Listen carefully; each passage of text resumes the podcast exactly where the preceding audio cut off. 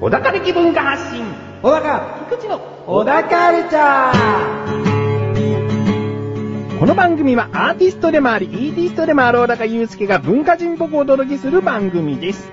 どうも、アーティストでもあり、イーティストでもある小高祐介です。アシスタントの菊池です。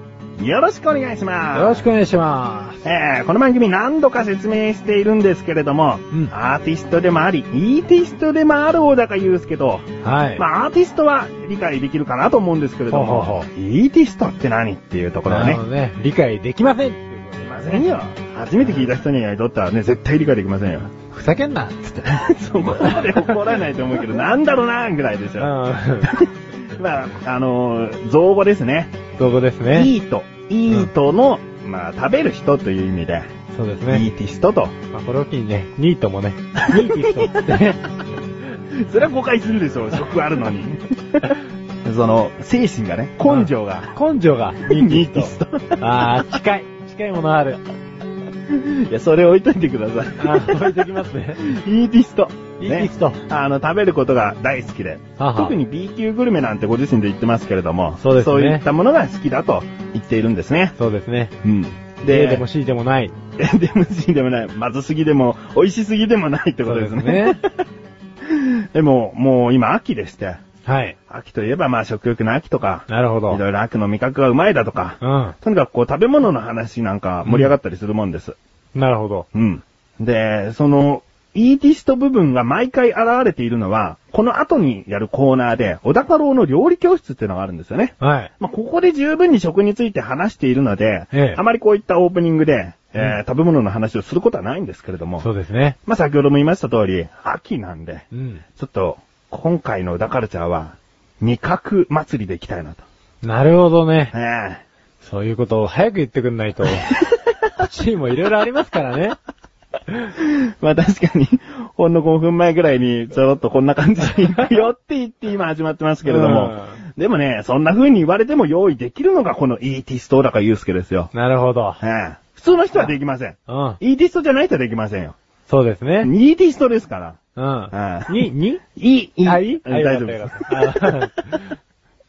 できますよ ね。うん。ということで、今回は、えー、秋の味覚とは言わず、まあ全般的に食べ物の話なんかをしたいなと思います。何かこう、最近、こういうもの美味しかったなとか、うん。あーまあ、こういった食べ方をするのが好きなんだとかありますかまあ、カレーですかね。カレーおうん。お店のカレーですかお店のカレーだよ。おインド人さん が。インドの方が。インドの方正がしいですね。 そうそう そう。インドの方がうね、ん。うんあのー経営されてるお店がございましてですねお。もう本場なんて書かれちゃってるようえーな。横浜の、うん。とある、えーでっかいショッピングモールの中に入ってるんですけれども、うんまあ、ショッピングモールの中に入ってるわけだ から、ああ、もうこれは、さぞ期待しないで行った方がいいなと思って、さーっと行ったらですよ。あそうですか。はい。ええこれがですね、もう予想以上にインドインドしててですね、うん。注文は取り間違えるわ。そういうこと。その料理がインドインドじゃなくて、あれこれ頼んでないけどって言っても、すごいイノセントな目で見てくるんですよ ね。スーパー無邪気なんですよ。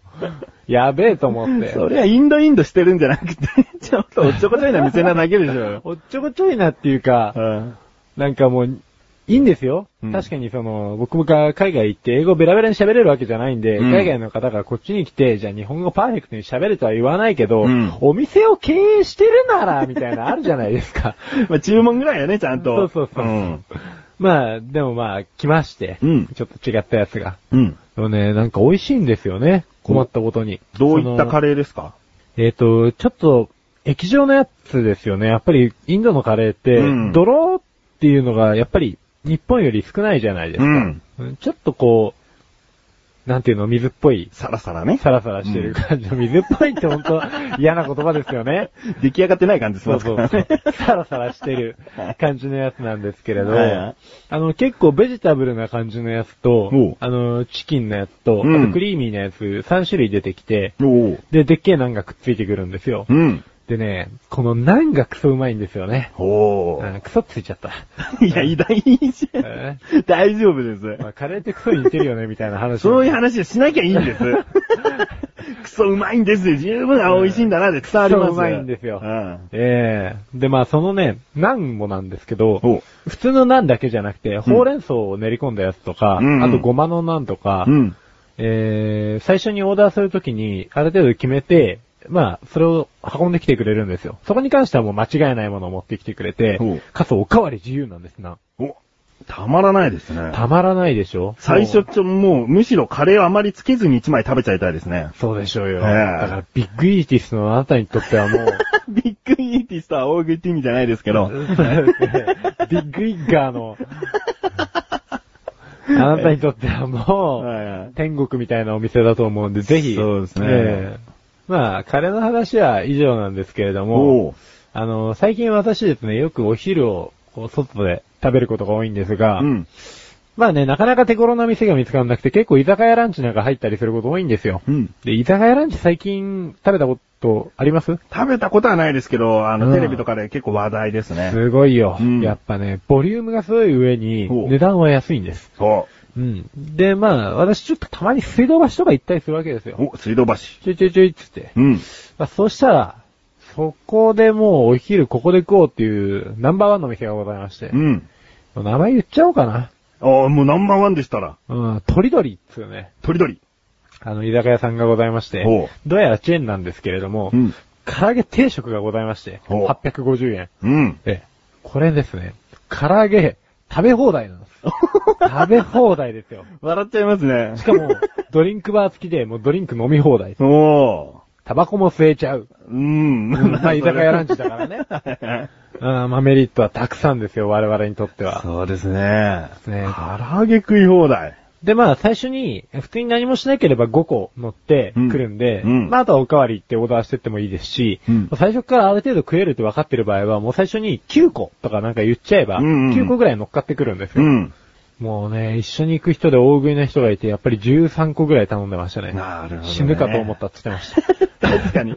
あの、食べ放題って言われてもそこまで唐揚げで食べれないんですよ。 た。そうなんですよね。実際ね、6個ぐらいでも自分はもしかしたらいっぱいになっちゃうかなとも思ってますけど、だけど、食べ放題って響きはたまらないですし。たまらい。ないでしょう。味はどうなんですか味がですね、うまいんですよ ね。困ったことに。あの、結構食べ放題だからさ、うんまあ、その冷凍食品みたいなの出てくんじゃないのみたいな懸念されてる方多いと思うんですけれども、まあお店の名前がまあ、鳥鳥ですから。ほうほまあ、あれですよね、夜は普通に焼き鳥屋さんとしてやってるんでしょうけど、いい鳥使ってあげてるんですわ、どうやらう。。あ柔らかくて、外はカリッと。うん。うん。まあ、衣と身とバランスがねう、ん。最高ですよ、あそこは。あいいですね。唐揚げ自体ももう絶品だと。絶品ですね。うんで、まあ、それ以外にも、ちゃんとご飯、味噌汁と、うんまあ、あと、突き出しみたいなものもございますので、うんあご飯とかは別に食べ放題ではないんで。ご飯は、えー、食べ放題です。 でも全部ですね。お食べまくっちゃってください。飲み物も飲み放題だし。そうですねなるほど。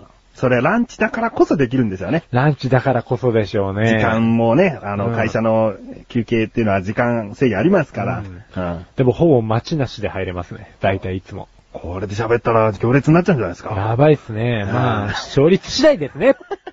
でね。で、で、で、で、で、で、で、で、で、で、1%ぐらいですからね。あーもっとできたかもしれないですけどね。まあ、そうですね。ええ今まあなら何ですか小田カルチャー聞いたっつった人にはなんか、つくんですかねそうそう唐揚げ食べ放題にしちゃいます。もともとね。ということで、まあ時間もね、ちょっとなくなってきましたんええで。さすがですね。ありがとうございまいす。ろいろな B 級グルメ、まさに B 級グルメを。 B 級でしたえね。えうん A でも C でもない。うまいものでしたからね。うんうんということで、はいこれからもまあ、今回秋のね、味覚スペシャルみたいな感じでお送りしましたけれども、はい。えー、いろんな食べ物あったらちょこちょこっと、こういう話もしていきたいなと思います。そうですね。ということで、一旦、 CM です。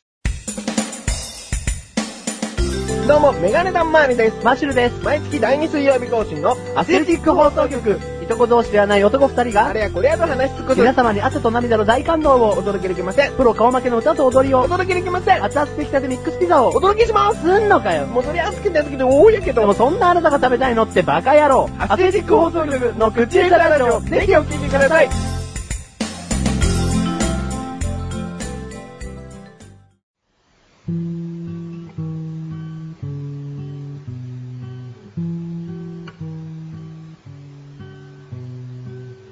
小高郎の料理教室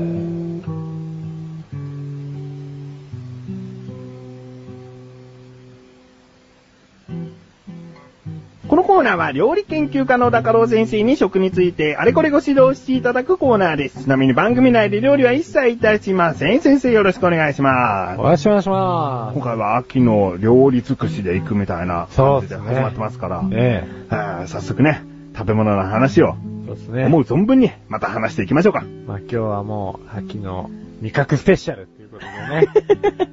はい。うん。はえー、今回の料理食材テーマお願いします。んぺんはんぺん。お、なるほど。秋の味覚。秋の味覚かどうかわからないですけれども、寒い時期にあれに使われるということが多くなりそうですね。電話ですね。でん、おでんですね。おでん ですね。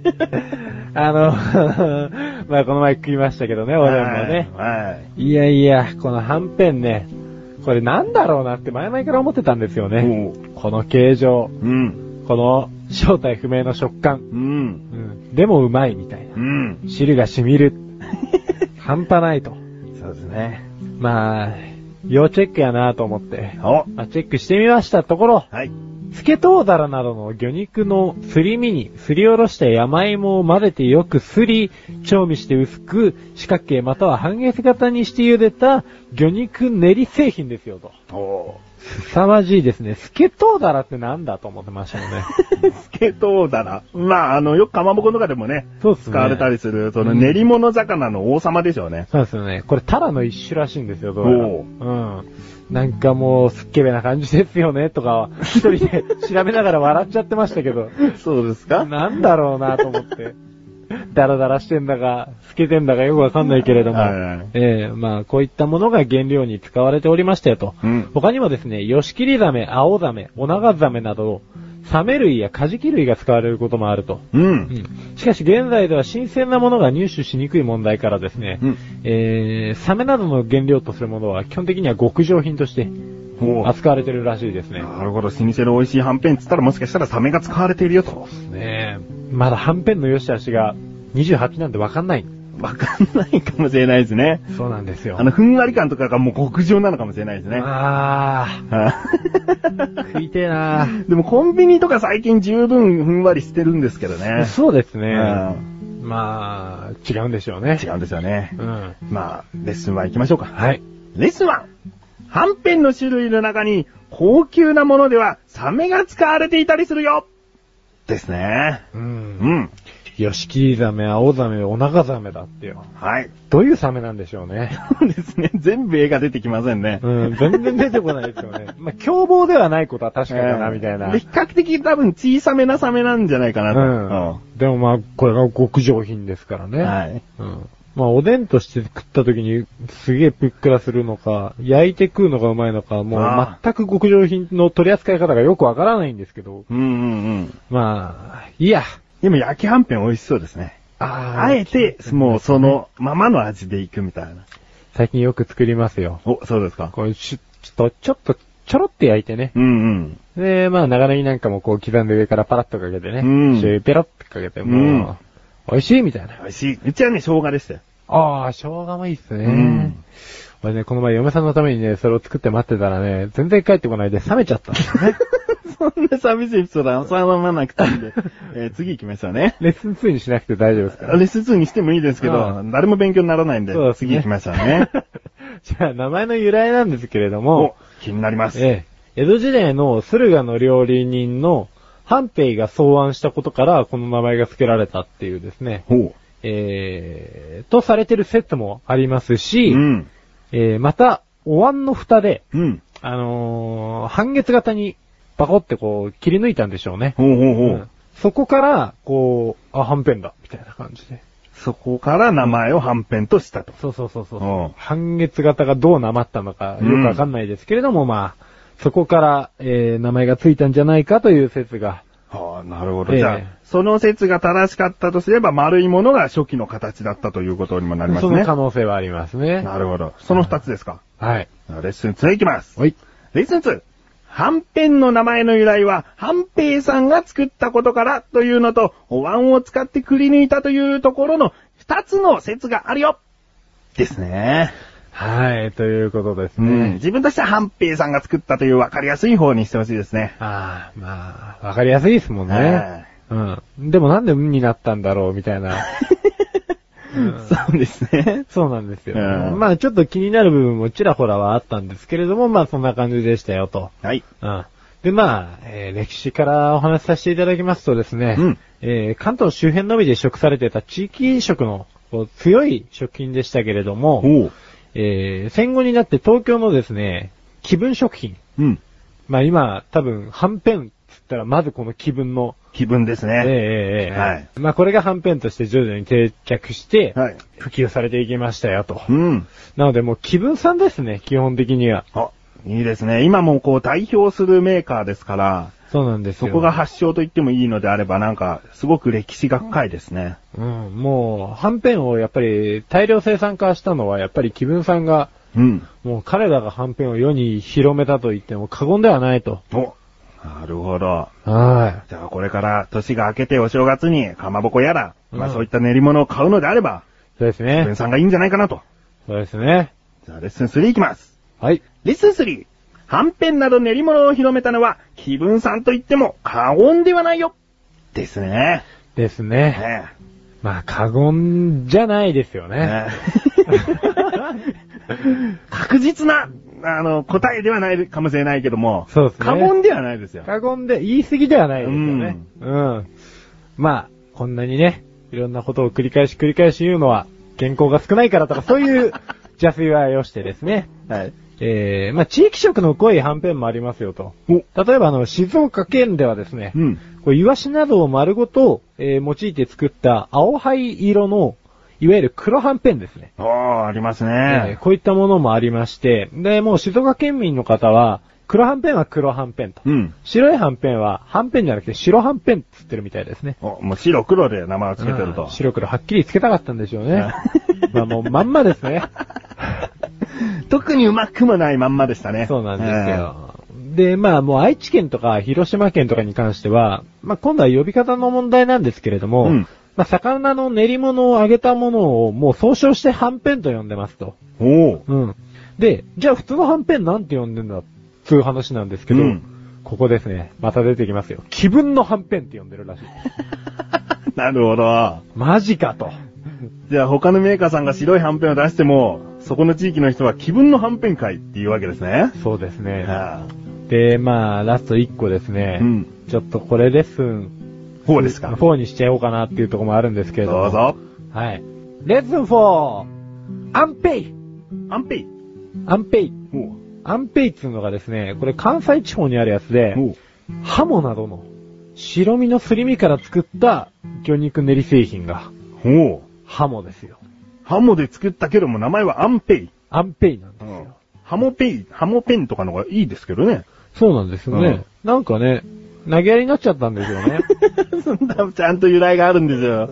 そうですね。由来がですね、ないんですけど、五感や外見が似てるためよく混同されてしまうと。おうはんぺんとお。うおう。まあ、アンペイとはんぺん。うんまあ似てるっちゃ似てますようね。ん。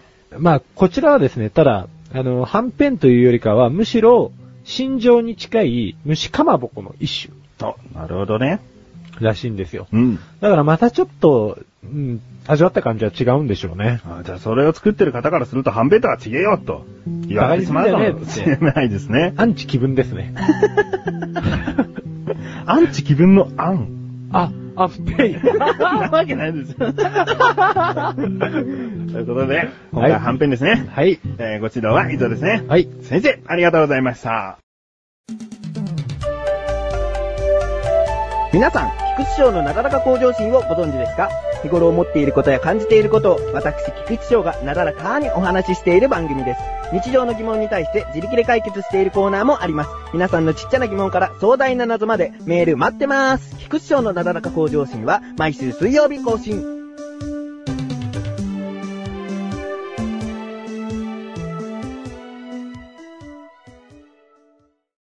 お高ましレビューこのコーナーは小高祐介があらゆるジャンルの中から一押しな一品を選びレビューをかましていくコーナーです。今回は秋の味覚祭りですからね。まあ、そういった食べ物の関連のジャンルが来るのかな、どうなのかな、今回のジャンルお願いします。小説食べれないですね。食べれない。食べれないね。 ここ秋の味覚じゃないのかな、タイトル、作品名お願いします。まほろ駅前、ただ便利券。食べれないです食べね。れないですね。 まあ、こんな風になりましたね。はうんということで、じゃあ、今回の作品名もう一度お願いします。い。はい。まほろ駅前、ただ便利券です。お、それは、早速レビューをかましちゃってください。はいよということでね、まあ、威勢よく返事したもののなんですけれど も、 おすすめじゃないんですか超おすすめです。あ、超おすすめ。はいな。るほど。えー、もともとはですね、この作品知ったのは映画がきっかけだったんですけれどおもう、あの、なんせ主題歌がくるりだったんで、あ、なるほどうん。小高祐介はくるりが大好きってことですね。ね。うん。この前もライブも行ってきたからね。あ、さすがですね。まあ、そういう話は置いといてね。はい。あのー、原作者が三浦紫音さんという方でですね、お、ねあのー、この作品に関してはもう、直木賞も受賞してるぐらい、うん。そこそこやっぱり面白いと、うん。評価されてるような作品になっておりますと。はい。で、まあ、ちょろっと映画の話なんかもした後、エータとかね、うん。あの辺のメジャーな人がポンって出てる。うんう。ん。岸辺一徳とかね。おそれいつぐらいの作品ですか多分ね、1年前ぐらいですねお。はい、1年も前じゃないかな。半年前ぐらいかな。最近じゃ最近ですね。最近じゃ最近ですね。おう。うん。この本自体は、もうちょっと前かな、に出版されてるやつなんで、はい。まあ、今はね、表紙がね、その映画の主演二人が、こうバッて出てるやつ。うん。で、まあ、ほら駅前ただ便利券って書いてあるんで、うん多分探しやすいとは思うんですけれども、はいえええーちょっとじゃあエピソードなんかお話ししますね。そうですねう。ん。こう、まほろ市の駅前に位置する便利屋、えー、ただ便利券。うん。その経営者である多田圭介、そして彼の元へ転がり込んでくる行天春彦。まあ、この二人がですね、まあ、便利屋としてやっていくんですけれどうも、ん。えーまあ、基本映画と小説はそういないんで、ざっくりお話ししちゃうとですね、はい。この多田と、えー、行天っていうのは中学校時代の同級生なんですよ。うん。で、本当に何の接点もなくて急に出会ったんですけれども、ただが、その便利屋の仕事を、えー一軒家のおじさんにですね、依頼されて、その仕事が終わって、帰りがてらにたまたま行天春彦と出会っちゃったんですおね。う。うん。ただから、あの、ちょっと昔因縁がありまして、行天春彦ってかなりの変わり者で、中学時代一言も喋らないことで有名だったんですよ。おう。ただ唯一喋った時があって、それがですね、小指が吹っ飛んだ時なんですね。おう。えー要は工作室で、あのー、ただは行伝のことすごい嫌ってたんですよ。あいつ喋らないし、いけすかねえと。うん。で、えー周りの奴らがふざけてて、工作室で。で、あーあいつらあんなにふざけて、行伝がノコギリ使ってんのに、危ねえなと。うん。うん思ってはいたんだけど、行伝のこと嫌いだったんで、うん。わざとそいつらが引っかかって行伝にぶつかるように、ん椅子をちょっとこ、引っ掛けたというう。そうでですね、引っ掛けた感じで、す。うん。で、行手にぶつけさせた弾みで、電の子に小指がプスって入っちゃって、おう。で、小指がコンコンコンって転がってっちゃうんですね。おう。で、その時に、初めて、痛いっていう、おう。発した言葉。発したんでうん。す。で、そのままなんか小銭を拾う感覚で小指を拾ってですね。うん。で、なんとか小指はくっついたんですけれども、うんなんかちょっとこう、やっぱり久々に会った時に、やはり気になってみたら、うん。なんかぎこちない動きをしてると。うん。で、まあそんな、あんまり仲の良くない感じの二人がですね、えーいきなり出会うんですけど、んただ出会った時に行天がめっちゃ喋るんですよね。おう。うん。なんであの時お前あんな喋んなかったのに今こんな喋るのみたいなうん。感じでベラベラベラベラもう本当につまらないことを喋るんですけれども、うんで、それを本当はまほろ市の駅に置いて、もう便利券に帰る予定だったんですが、どうやら風貌から見るに結構普通のコートとか着てるんですけど、中ジャージで、下、便所スリッパなんですよ。うん。明らかにお金がなくて行くとこもなさそうな雰囲気だった。うん。うん。で、今晩止めてって一応止め頼まれるんですけど、断っちゃう。うん。でもなんか小指のことを、なんか、駅に送った後に思い出して、仮をこう作っておくのも嫌だなみたいな感覚で、その行点を追いかけるんですわ。う。ん。で、一晩だけだぞって止めたつもりが、その後ずるずるずるずるずるっと、あの、便利屋の仕事を手伝わせて、うんうんずっと一緒にいるような感じになるんですねお。う。仲がなんとなく良くなってきてしまう。そうですね。で、それぞれ実は、ちょっと他にも事情を抱えてて、ん。二人とも、共にバツイチなんですよ。そう。バツイチで、えー、小持ちと小持ちだったっうん。ていう設定なんですね。まあ、ただの方は、あの、子供が亡くなっちゃって。で、行天の方は、えー、人工授精で作ったお子さんで、うん自分が会うことはできないみたいな感じになってるんで、おうおうおううん。ただね、ここだけ聞くとあんまりいい印象には聞けないんですけど、で最終的に行手にこう、ただがですね、自分の気持ちを吐露するところがあるんですけど、うん。そこはちょっとね、小説ながら泣けちゃいますよね。あ、また泣ける話なんですね。泣けますね。どうして子供が亡くなっちゃったのかとか、うん奥さんと離婚したのかみたいなうん。経緯を話すんですけども、ぐぐぐぐっと ね、きますよ、ほら。わかりましたう。ん。まあなんか、こう身近でありそうでなさそうな設定でもあり、うん。最終的にはでも泣けてくるような話ということで、そうですね。気になるものですうね。ん。まあやっぱでも映画より、あれは文を読んだ方がいいと思う。ご自身の想像を膨らませて。そうですね。映画がちょっと内容カットされちゃってる部分もありますけど、うん小説だとその部分もちゃんと入ってるから感情移入もしやすいし、うん。なんかね、不自然にカットされちゃってる部分も映画はちょっとあって、うんだからそっちはレビューしたくなかったんですよ。はいはい。うん。まあダメだって言ってるわけじゃないです よ。 そうですね。あの小説とか苦手な方はもう全然映画でいいですよってことです ね。映画でもいいと思いますけど、はいまあ一応正確に理解してもらうには小説でお願いします。わかりました。ということで、今回の星の数、最大が5つ星でございますが、いくつですか5つおでもちょっとなんか悩みつつ、5つって言いましたね。 5つかな、でも。あいいです5ね。つもう、いい悪いところはない。 !5 つなんかあんまり言葉が出てきませんが、もう、と思いとしては5つってことなんですね。さようです。はい、わかりました。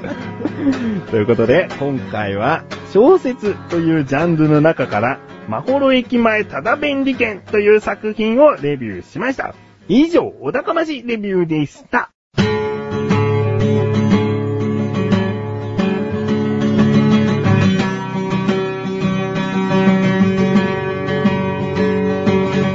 エンディングの小高はい、ということで第70回も終わりを迎えようとしております。そうだよ。今回はですね、もう秋の収穫祭としてね、 なるほど。話してきましたけれども、 もう大量だ ね。全然スペシャル名が統一されていないというところをね、そお気づきいただきたいと いう。もう、何なんだろうっていうぐらいの。最初はなんつったのかな、食欲な秋祭りみたいなこと言ってたかもしれないですね。最終的には収穫祭ですからね。何にも実ってねえよっていう、こっちは。まあ無理やりスペシャル的な感じにしましたけれそどうも。ですね。うんうん。でも比較的ね、食べ物の話多かったですし、うん。その、ただ便利券のね、券なんていう字も、こう、ラーメン屋に使われる字ですしねこ。のラーメン屋っていうセリフ忘れずに小説読んでください。なんか重要なことを言ったみたいですよ。あ、別にそんなに重要じゃないんですよそんなに重要じゃない小ネタに被るっていう。ああ、わかりました。なんか気になることを言ったみたいですよ。なるほど。はい。うん。 ということで、えーどうですかなんか他にも食べ物、うん言い残したこととかありましたえー、ないです。ないですかそうですね。 なんかでも団子食いてえなっていうのが今ありますね。普通のなんか、みたらしとかそういった団子ですかいや、なんか草餅。草餅。うん。なんかお月見とかしてないなと思って。うんうんうん最近月見てないなと思って。月見てないです下ね。ばかり見てるなと思って。それは、ニーティストだからです あ、かニーティストだからじゃないですよ。ニーティストはだって上見たって天井しかねえもん。蛍光灯 だもん。 そうだけど、心がですから。ああ、心がニーティストだから、そうですね。 ちょっと腐っちゃってるような。ちょっと腐っちゃってますね。うんまあもうね。でもまあ今日の秋の収穫祭で。そうですねうん。美味しいもの食べるとこう晴れやかになりますからね。そうですね。うんあと運動すればね。うんそうだ じゃあねもう運動会にしちゃえばいい。 そう運動と食べること。食べる。まあ、まあ秋も終わるんですけどね。そうですね。冬 だ。寒い寒い。はい。ということで、小田カルチャーは2週に1度の水曜日更新です。それではまた次回をお楽しみに。さようだかようだかさよなら。さよさ唐揚げ食べたいですね。あー、ほんとね。あとで、ほんと、教えますよ。ホームページ。